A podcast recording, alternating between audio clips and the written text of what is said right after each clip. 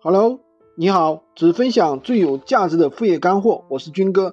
今天呢，有个粉丝跟我说，军哥，你讲的那些技巧其实都没用，为什么呢？他说我在闲鱼上看啊，有很多人标题也写的很差，文案也写的很差，图片也是随便乱拍的，乱拍的，但是呢，却卖的很好，这怎么解释呢？难道你说的那些方法都是假的吗？其实这个问题要这样去看啊，闲鱼它本来就是一个二手平台。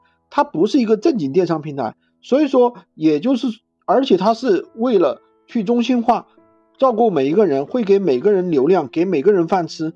也就是说，你发的再烂，发的再差，它也会给你一定的曝光量。但是如果说你撞大运了，你出单了，他就会觉得，哎，你这个产品不错，对不对？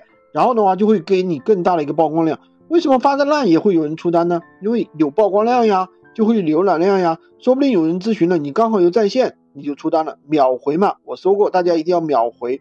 那么这样去操作，那跟我们好好操作，我们讲究方法有什么不一样呢？如果你好好操作的话，那你出单率会更高，有可能发三个、五个就出单了。那我最经典的一个学员，他只发了两个产品，他就出单了，对不对？像我自己现在去测试的话，我一个店铺里面发三个产品就会有出单。那如果说你自己随便乱发，可能发一个百个产品，发五十个产品，对吧？才出单。那你甚至一个号出不了单，呃，换一个号又去发才可能出单。这就是专业和不专业的不同。那么，所以说我们还是要正正规规的啊，让要让自己更容易出单。好，今天就跟大家分享这么多。喜欢军哥的可以关注我，订阅我的专辑，当然也可以加我的微，在我的头像旁边获取闲鱼快速上手。